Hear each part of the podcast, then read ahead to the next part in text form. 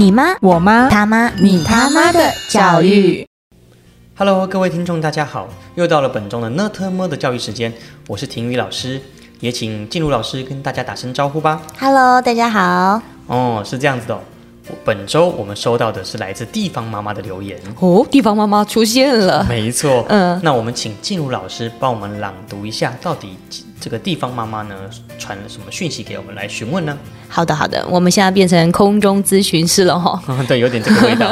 好，那我就朗诵一下喽。呃，这位妈妈是这样说的：我的孩子最近回家的时候，常常跟我说一些很奇怪的话，这些都是我们家平常根本不会用的词语，我真的觉得很奇怪。到底这些词孩子从哪里学来的呢？那我们简单叙述一下这个孩子跟家长的生活轮廓哈，石老师。OK，很好，嗯的确，那石老师，我来说说这个家长和孩子的生活轮廓哦。好啊，好啊，的确是有需要知道的。是啊，那这个家长呢，他父母都是呃上班族，然后孩子是小一的呃一年级的新鲜人。那平常他呃下课之后啊，就会被安亲班接去写功课，嗯哼，然后写完功课之后呢，就等父母来接他。那他的家中啊，还有一个弟弟，嗯，还有个弟弟，所以他是家家里的小哥哥喽。是啊。然后最近发生的状况就是这样，就是他回来的时候，常常会骂他的弟弟是小屁孩，对。小屁孩骂小屁孩，是的，或是用一些比较粗鲁的词汇，例如像是呢，呃，例如说你活该啊，哦哦，那还有呢？嗯，或是讨厌，哦，嗯嗯对了解。那这些呢？据妈妈说，这个以前在幼稚园的时候，就是并不明显这件事情。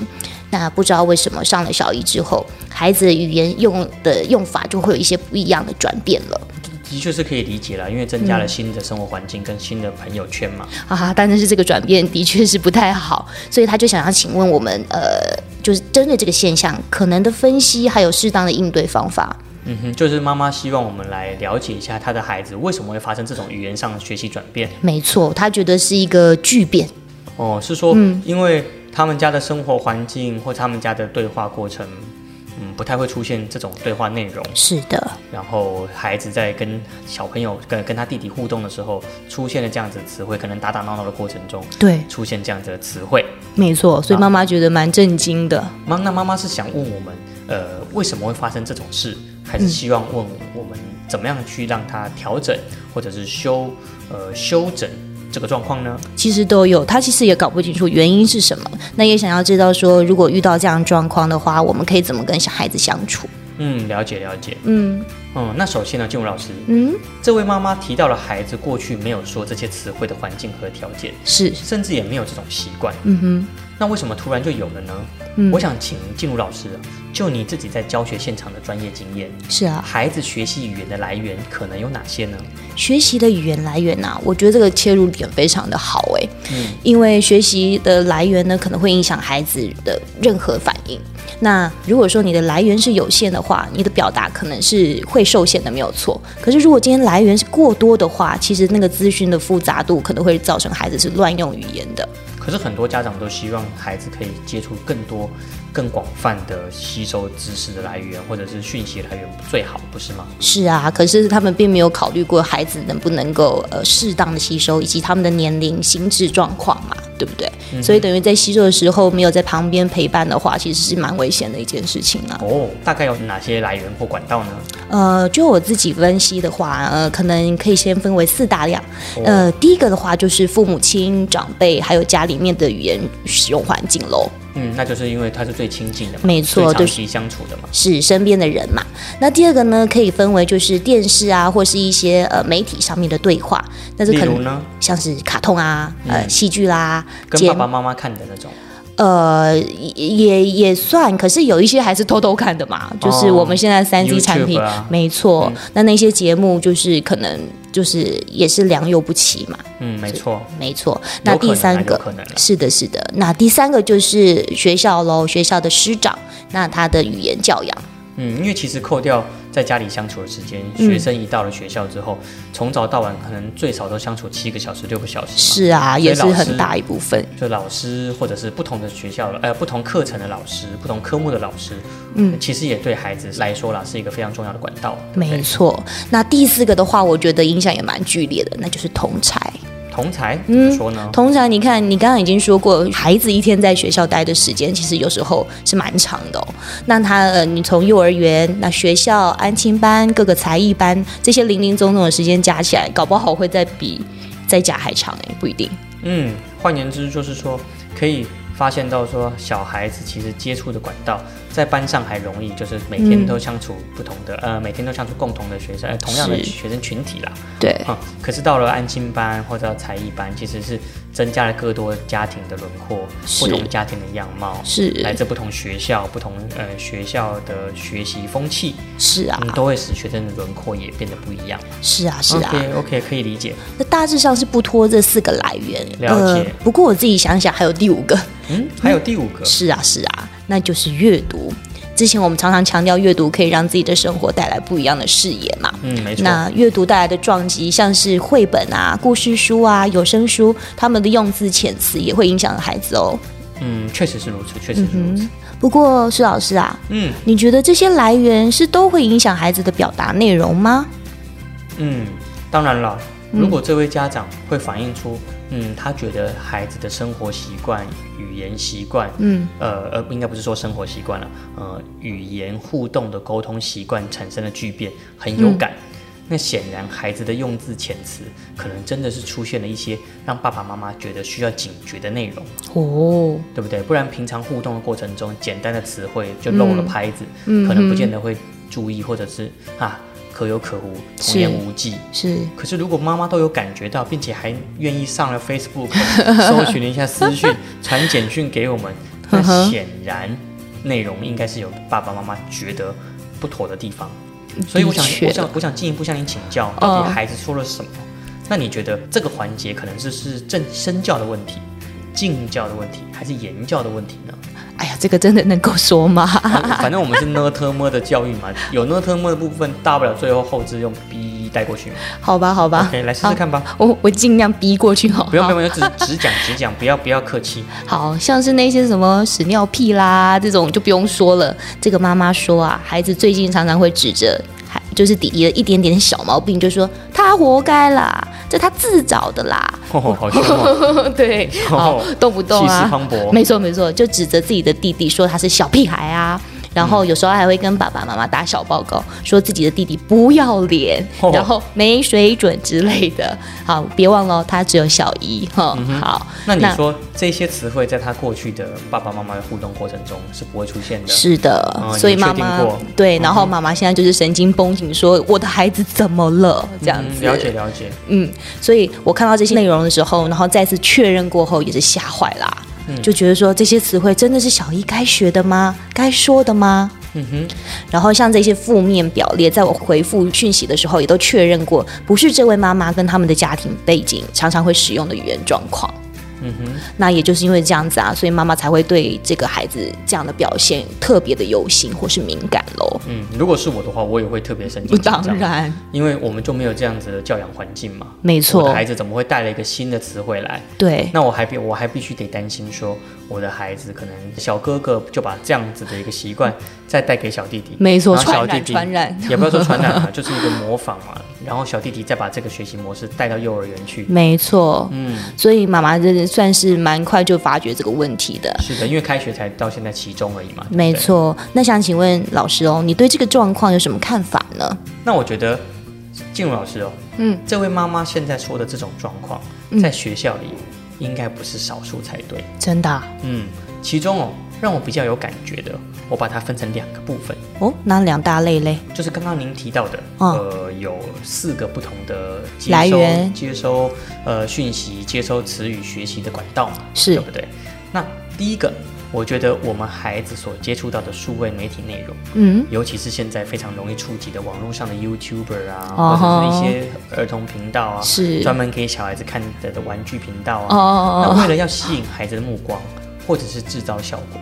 就常常会用一些比较令人发噱的对话模式，嗯，或者是比较激进的词汇来传递讯息，然后想要强化亲子之间的互动也好，嗯。想要制造一些特别的趣味效果也好，对。想要让这些听众，尤其是小朋友的听众能够被记忆也好，嗯譬如说我们就不举了，有一个爱姓 YouTuber，哦。像阿佳先生，他就会用比较呃怪怪腔怪调的方式，嗯。或者是比较诙谐的无厘头的对话情境，是，来制造一些冲突的效果。嗯哼，那对于无无意间接触到的孩子，其实他们会认为这是一个很好学习，或者是很好笑，对能够吸引关注的一种对话的模式。嗯，他们觉得好新奇哦。对，没错。嗯但事实上，有一些对话，无论是内容也好，无论是模式也好，那明显的都不适合孩子使用或模仿嘛。真的，对，那当然不能说这是家长的错了，嗯因为我们也希望孩子能够多保持一个自己涉猎数位媒体的习惯嘛。当就是然喽不。要说但是数位奶嘴啊，电子奶嘴，但至少家长如果哎让孩子坐在那边看，很专注的在看平板，嗯，如果这里面的内容是哎有知识性的，或者是至少温馨的，或者是活泼的、有趣，那都是一个良性让孩子吸收呃刺激的管道。那我、嗯。我们觉得不无不可啦。也是，但是事实上，许多儿童卡通节目内容，如果我自己陪着我自己女儿看的经验，也蛮多是涉及主角跟那个那个里面的反派角色，嗯，恶作剧啦，互相调侃啦，然后批评啦，有的时候甚至是比较激烈的情绪表现。嗯哼那还有一些就是里面的词语的摩擦跟冲突。嗯嗯嗯，那这对于正在学习使用语言起习惯的孩子来说，在没有适当的经过家长陪同或者过滤，那孩子接触到的讯息，那他第一件事情是什么？学他，对，当然就是学他，嗯模仿跟尝试的使用。嗯哼，对，那如果孩子在使用的过程中，尤其是跟平辈，那平辈不太会去纠正彼此嘛。呃，对，对，所以在使用的过程中，没有一个呃长辈，尤其是有教育见解或者是有观念的长辈，嗯在旁边适当的陪伴或规范，有的时候甚至需要去解释情境。是那，他们其实很难了解这个使用的脉络，嗯，对不对？没错，然后等到其他同学也接触到了生活中的新词汇，而且意外还可以在班上造成一股风潮，嗯。哎，还有笑闹效果吸引关注，那大家就会开始一股脑的在使用，可能是误用，可能是沿用，嗯对不对？嗯，小朋友的确有这样的特性，哎，是没错，这毕竟是一个新的词汇嘛。是啊，那再加上使用的时机和场合，对孩子来说也都是全新的领域。嗯，我原本在幼儿园，大家讲的话可能都差不多等级。对，到了小一之后，我可能在学校是一个场合，嗯哼，安亲班是一个场合，嗯哼，才艺班是一个场合。有不同的面貌展对，现，我学到一个吃大便哪三个字，我至少就能够用四个地方。哦，真的，哪四个地方呢？家里嗯对弟弟说，小一对班上同学说，嗯哼安亲班说，对才艺班说，，是，我有四个地方可以炫耀。嗯，对不对？那加上除了家庭外，大概也有很难有机会是让老师们能够真的近距离的去纠正孩子，是，所以很容易就产生扩散效果了。那真的真的，啊。然后万一不小心在前几次的场合又被增强了，他就用这个东西模式再再去做一次，这样子，嗯，那就只是把吃大便了换成屎尿屁嘛。真的真您刚刚说的，屎尿屁这样，所以自然而然这个模式就很容易变成孩子主要吸收或者是学习语言的习惯。对不，对糟了糟了，然后那这样子妈妈的担忧就蛮能够理解了。嗯很快的原本亲子的沟通模式就被取代了，嗯哼，对不对？没错，对，进入老师你想哦，嗯，家长们都不见得控制了自己使用词语的习惯。例如之前有有一阵子，家长们跟小孩子都非常流行，哎，叫叫孩子去做一件事，嗯。好哦，哦哦。对，或者是妈妈也会说好哦，我想说好哦，要不是我手上握着笔，我就拿拳头出来了，对不对？或者是走呗，或者是走呗，动不动就一个口加一个那个贝壳的贝，走呗，好呗，这样子，OK。那家长也好，大人也好，无可避免都会使用一些这个互动过程中不恰当或者是意味不明的词汇，是那更何况是我们的孩子，那正在学习吸收期，对不哦对？真的更容易发生了啦。没错。好，讲了半天，只讲第一点而已。那我们接下来要讲的是第二点。哦，第二点是什么重要的原因呢？诶，也就是说，在孩子学习语言使用的情况下，嗯，家长扮演的角色。哦，家长扮演的角色会有什么样剧烈影响吗？你说孩子说你活该啦，对对对你这个，小屁孩，是这感觉就不像是平辈之间的友谊。的确，其实我在听到的时候，为什么我再次确定还家长没说这句话，就是觉得这应该是大人对小孩子说的，或是年纪高的对年纪低的说的。对啊，就年长的指使或者斥喝年纪轻的嘛。没。错，所以我想啊，刚刚那些词汇，如果没有家长由下而上采取那种指责啊、批评的方式啊，嗯在使用，嗯，通常孩子是很难学习到这些词汇的啦。没错他其实也不是学习，他就是被骂嘛，复制被骂对啊，那再加上你听听看，这个家长就是您转述的那位家长，是听到大概小孩子所说的话，大部分都是您说的负面表列，是，然后由上而下的语气。嗯那你想，孩子在家里犯错的机会一定比父母来的多，嗯，所以很难是爸爸骂妈妈或妈妈骂爸爸，哎，对不对？爸爸骂妈妈说你活该，是啊是啊是啊这很难嘛。嗯所以如果孩子一天犯错十次，嗯，然后爸爸骂十次，妈妈骂十次，他就可能被爸爸妈妈联手起来骂活该，骂了二十次。对，那到了这个时候，使用情境自然也就被重复、加强跟增强了？没错没错，对，那等到他到学校去了，嗯一样有同学犯错了，无论是大错小错，嗯只要犯错的时候，请问一下，孩子心里面烙印犯错就要怎样？活该。犯错自然就会本能的说你活该了，对对对对对对对，？那请问你活该真的能够帮助到那个孩子犯错，然后并且修正吗？不能。对啊，所以即使对方所发生的状况可能根本不适用，他还是会心想说你活该啦，对不对？哦，不自不自然就脱口而出，这样是不是？没错，哎呀，对啊，所以这个我是觉得怪怪的啦。所以家长扮演角色在这个过程中是非常重要的。真的。那史老师，像你刚刚说这个，是不是就是所谓的敬教呢？嗯，确实是哈。如果你要这样说的话，嗯我觉得身教、言教、敬教这三点，其实在现在这个社会，嗯非常难以明确的分开啦。嗯，也是对因为是你，想说随时随地爸爸妈妈可能都在听音乐，嗯，可能都在对话。是，没有音乐跟对话的时候，可能又有影音媒体在在旁边补充，嗯，所以基本上我们的耳朵从来没有休息过。哎，是这样，对啊随时都在吸收，对啊，所以我觉得重点会落在我们啦，也就是家人或大家长或大人嗯，有没有适当的控制自己使用词汇的对象。哦，使用词汇的对象像是什么呢？就是说，大人如果哦能在跟孩子互动的过程中多停留一个拍子，提早的警惕自己，嗯。想清楚自己跟孩子说的每一句话，这些话呢，都可能让孩子带着就整个话的这个情境、嗯。词语内容、嗯词语目的、嗯，词语动机，是。然后到学校去对别人说。哦，那身为家长，或多或少就会有一些警惕或者是自我要求嘛。是，对啊那那个停的一拍就蛮重要的，对不对，对？因为我对我的孩子说活该，嗯哼，殊不知他也会对其他孩子说活该。是，对不对？那如果我们的孩子到学校去嗯对别人采取相同的语言模式的时候，嗯。你想，我们常常说一个孩子没有家教，嗯，就表示孩子自己一个人到学校去的时候，事实上是代表了整个家庭的教养所展现出来的一个形象。没错，小缩影，对啊，嗯。换言之，就是我们从一个孩子和其他人所相处的这个互动模式，也就能够比较简单粗略的推估说，那这个孩子的家庭背景、嗯哼，父母的样子。是，那这是我们身为家长想要给孩子，或者是给其他孩子的家长所看到的形象吗？嗯，那当然不喽，对啊，所以至少我是这样子持续自我警惕，跟逼自己谨言慎行啦。真我很难想象，我今天开车开一开，看到一个路边有一个人闯红灯，我就降下车窗对他吐三字经。那下次我的孩的确，他的确闯红灯是不对。是，那如果我的孩子以后也在学校遇到有一个小朋友，他也他也做了一些违违规的事情，我的孩子也对他说三字经。老师问他说：“你为什么说三字经？”因为我爸爸对违规的人都是统一用三字经来表现。哎呦，那你觉你觉得是太这是身教、言教还是敬教？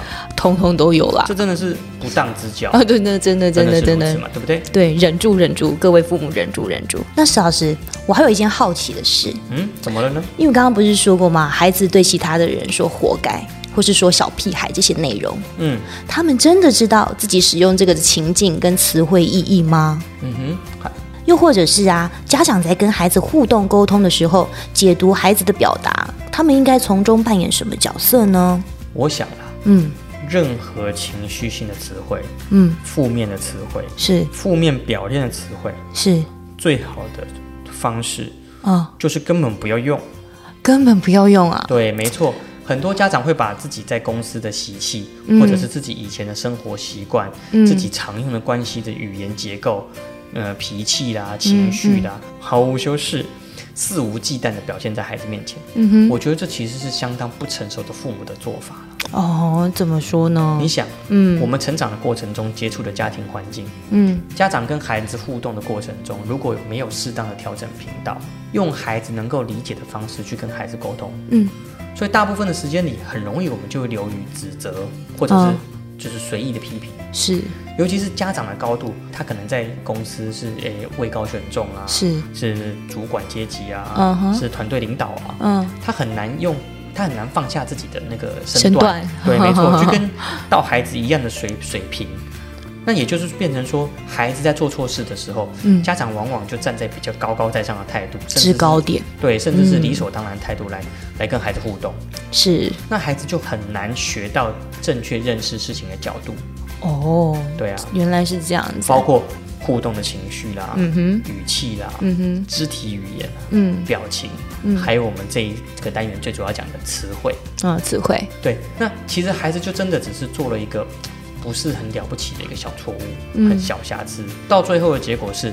因为父母跟孩子的不当互动、不当的词汇关系，嗯让孩子又把这整个情绪包裹带到学校去，然后去找一个比他更弱势的人去模仿或示范。哦，这样听起来好像就是可以解答刚刚的事情了耶的。确是啊，嗯那好一点的话就是照本宣科啦，妈妈骂我活该，我也去骂别人活该。嗯，但不好一点的话就是变本加厉啦，用更难听的词汇吗？也不是，因为妈妈骂我是一种，爸爸骂我是一种，那我在学校去看到一个很弱的人，我当然是结合起来骂他哎。呀呀呀呀呀！对不对有的欺负杀伤力更大。有的欺负就加减欺负嘛，嗯对，不对？所以我们常常看到很多孩子会抱怨说自己在学校常常被其他同学批评或指责，是又或者是说很多很多同学在课堂中特别喜欢批评别人、指责别人。哦，很多耶，真的。那其实我们就可以看得出来，这些孩子他们背后的家庭环境跟家庭因素，嗯然后也就看得出来说，那一些家长啊，大概是用什么角度跟态度去跟孩子互动。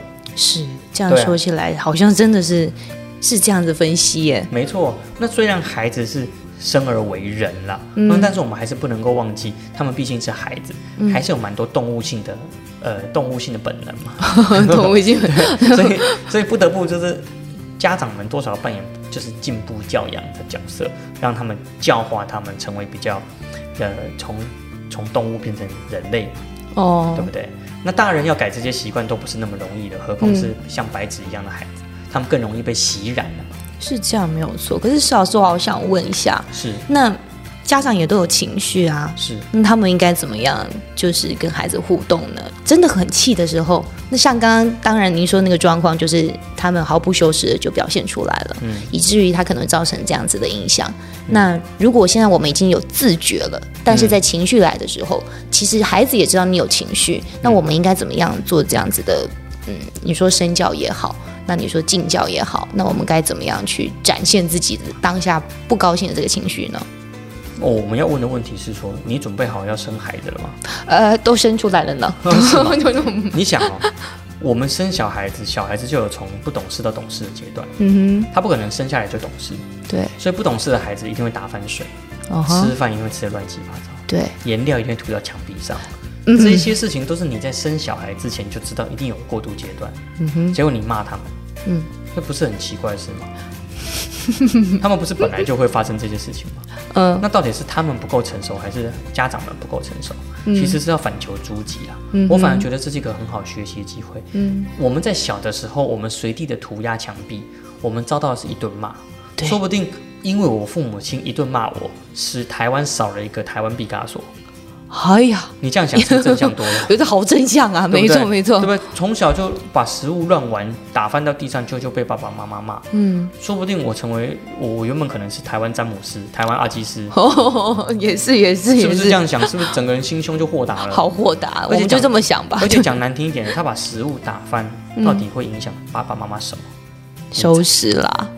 就是麻烦。哦，对啊，那你讲，你嫌孩子打翻食物很麻烦，嗯，那就是在嫌孩子是个麻烦，也就觉得孩子是个麻烦，嗯哼，也就觉得孩子对你的人生造成麻烦。哎呀哎呀，你越往上推，心慌慌因为他他绝对不可能只有打翻食物嘛，嗯。他也可能鞋子穿错只，鞋带不会绑，是，裤子弄得很脏，对，袜子整双都是黑的，是。指，甲很指指甲藏了很多污垢，还放到嘴巴里，嗯嗯他有那么多麻烦，嗯，那不如不要生。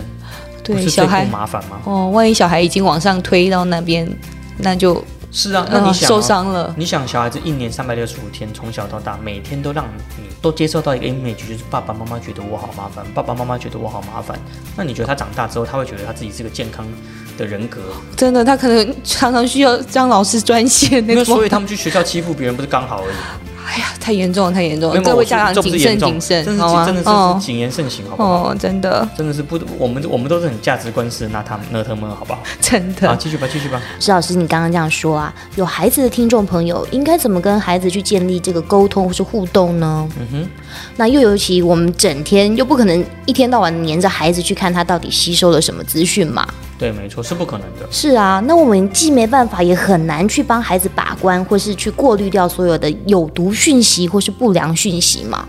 嗯，当然是有这种家长了，但是你知道，这种家长通常就是过度保护孩子，要过度保护孩子无。菌室嘛。哦，对对？的确有这种家长啊。是啊，对对，到现在有有小孩子国三了都还没有手机的，也大有人在啊。我真的对啊，我我我整理一下静茹老师你的你的问题哈。嗯，你的意思就是说，这个家长在输出源没有问题的情况下，就是爸爸妈妈本身并不会给带给孩子有毒讯息。对，就像这一次妈妈所说的，是他们家庭环境并没有这样子的养分，是，但是他也很难阻止孩子出去外面学习的时候把这些东西带到自己身上。没错，那家长应该要怎么办？对他的困境。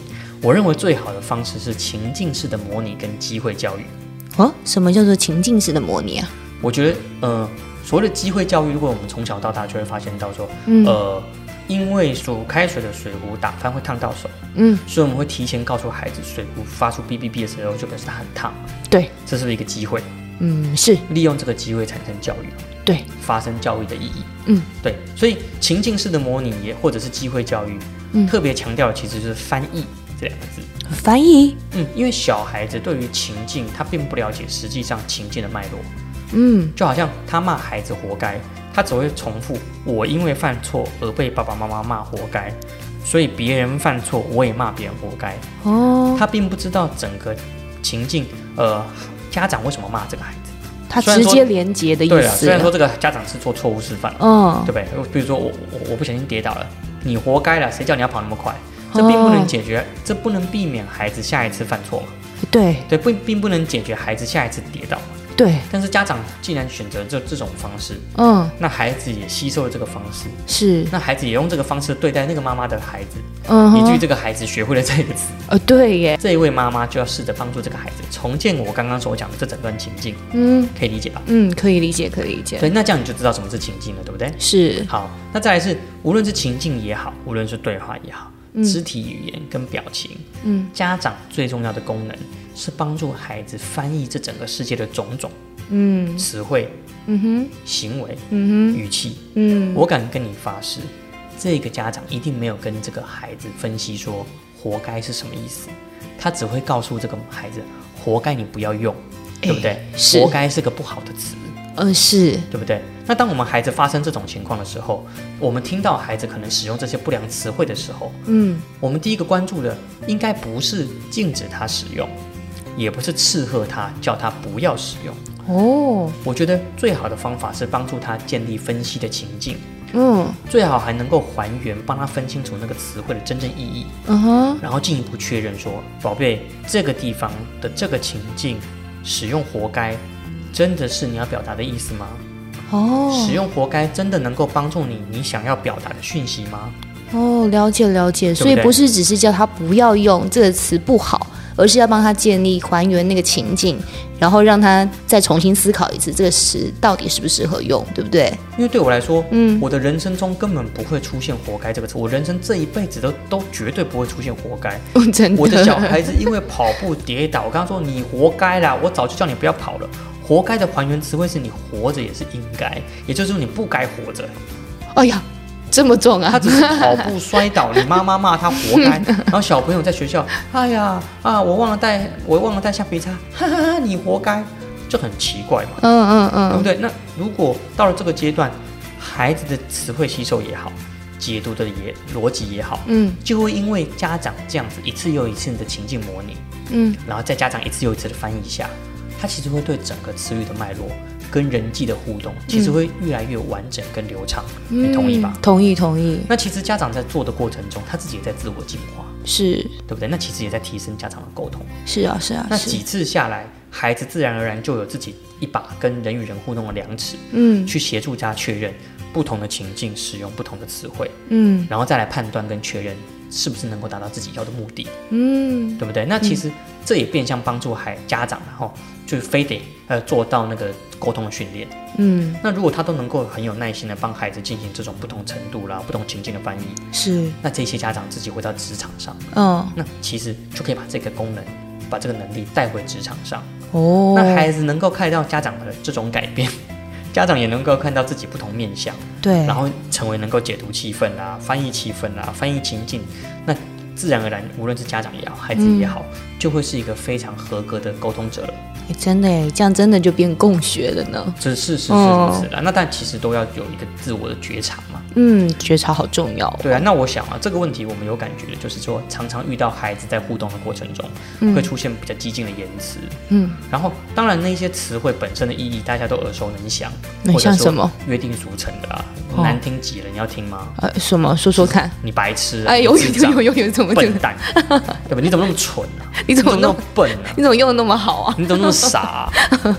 对啊，嗯，这些不起眼的小细节，那常常家长都会用这种过度的情绪性字眼来批评孩子。嗯，但是嗯其实仔细想想，孩子哪有哪一些事情是真的那么严重对呀、没有那么严重嘛。对啊，那哦，不要说这种状况很少见，嗯那与其说家长没有经过深思熟虑，嗯，其实不如说是家长在当下忍不住那一口气，真的，就像你一开始讲的说，忍住那一口气，停住那一拍嘛。没错，停住那一拍。那一旦忍不住，嗯他就怎么样？嘴巴发动在大脑思考之前，哦，对，就说把情绪释放在对孩子的行为模式中。是。对啊，我我举个例子给你听，这样好你感觉不出来嘛，对不对？我举个例子说说看。打电动这件事情是，呃，就是爸爸妈妈一起打电动，嗯，爸爸妈妈跟小孩子一起打电动，应。该是蛮轻松的环境了吧？哎，对啊，应该是全全家都进去的话，应该是这样，没错。没错，嗯我们就是遇到一个家长跟孩子一起一起打电动，嗯那明明是一个很温馨的场合，嗯结果孩子因为操作失当，这一局就死了，嗯哼，爸爸就推了嘛儿子一把。你是白痴吗？这么简单也不会？跟自己的儿子这样说话呀？对啊，爸爸是个工程师，哇哦，你能说他是一个社会地位低的人吗？那 不是不会。那那孩子会觉得说，哎，好像我是白痴，嗯你希望他这样想吗？不希望啊。那你希望他把我是白痴这件事情，不是真的觉得自己是白痴，表示这句话是一个口头禅，骂好玩的。你希望我的孩子这样对别人说吗？也不希望啊，是啊，但是这个情境就真的发生了。哦吼，而且日常生活中有大大概就是常常会发生吧。那我我的生活情境中是完全没有了，请不要把我拖下水。那很多时候，那其实彼此的互动只是一个非常轻松，甚至无伤无伤大雅的情境，嗯，但是家长却会不小心选择比较激烈、刺激的词汇来批评孩子的行为。嗯，那家长可能会说：“哦，我我我不是这个意思啊。”哦，可是换一个角度想，如果我的孩子也对其他同学说出这种无心之过、微不足道的小瑕疵，然后脱口说出、脱口而出这句话的时候，嗯，然后你觉得对方会怎么想？你大受打击。那你觉得对方的家长会怎么想我的孩子？哦，也是。对啊，嗯然后我的孩子就说我不是这个意思啊。人家问他说：“可是你就是这样讲啊。可是我爸爸也跟我说他不是这个意思啊。嗯，你觉得 是不是很刺激？植物？对症，植物对症。那这是很刺激的啊、哦，对那我觉得这样子好像这就你是没办法化解当时的冲突的。嗯你也没办法去弭平这个语言造成的伤害，即便只是一个玩笑，嗯哼，对不对？那体育老师，嗯在家长都知道这些情况之后，能不能够提供一些适当的行为做法，可以当他们的参考呢？我刚刚已经提出了一个，第一个是慢一拍，对，第二个是情境的模拟是跟机会教育。是我觉得最好的方式就三个字：什么？停有三看听。啊？什么 什么？停看听吗？我看你自己上网查教育空格停看听，啊哈就是关于教育停看听，可能可以有一百一百多个不同的教育方针都用停停看听看这样子是？来当做当做这个对，当做教育口口号对对对，嗯的确是口号，嘘，不要讲出来。好，那面对孩子的各种反应，如果我们真的给他想要给孩子适当的模范或者嗯学习样板，我觉得停看听这三个原则还是蛮有效的。好但是我都觉得我的停看听大概跟别人的不一样。好，你说说，你说说。可能找不到了哈。那好，你说。第一个，当家长要对孩子进行什么行为或表达什么内容或下什么指令之前，嗯那呃，我后家长大部分的角色都是建议者，对或者是观察者，对，或者是指导者。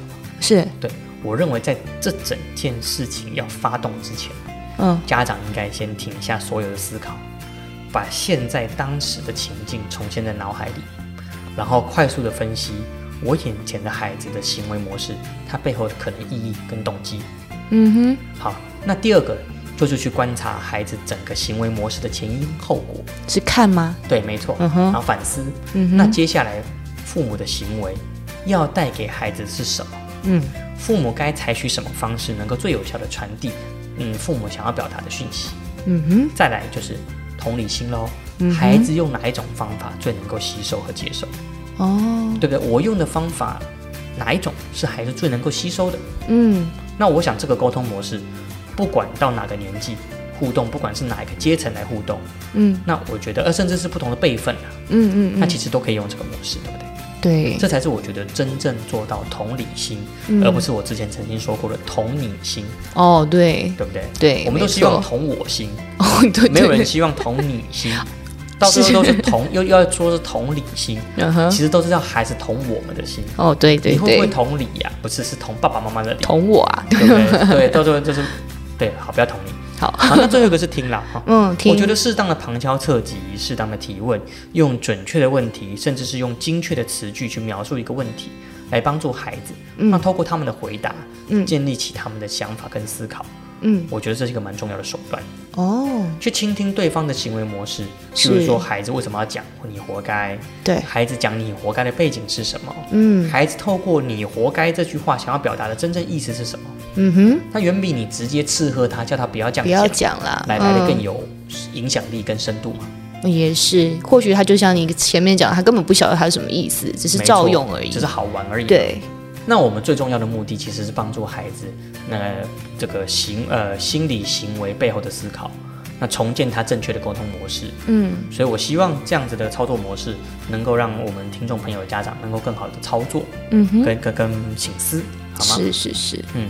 那我们这个频道呢，鲜少用恐吓的方式来建构家长的教养认知，无非啊是希望家长们不要对自己孩子成长中、发展中种种的变数太过惊慌跟恐惧哦。那是当然的啦。是啊，那尤其是几个比较剧烈的变化阶段，像是小一、小六、国一、高一这些转型期。没错，那身为家长，耐心是基本款啦。没错，没错，真的是要耐心啊！我们是人生的前辈嘛。是啊，是啊，如果能够利用耐心呢，采取有目的、有方法的教养逻辑，那相信亲子之间一定可以相处的融洽，而且保持非常流畅、开放的沟通管道啊。没错，那今天呢，希望石老师的说明跟分析能够对刚刚那个听众妈妈有帮助啦。嗯，我想最后总结一句了啊，就是说哦互动式的教养情境，是，重点是家长们不要凭自己的直觉来互动。直觉啊，对啊，就我以前是这样长大的，我觉得是这样。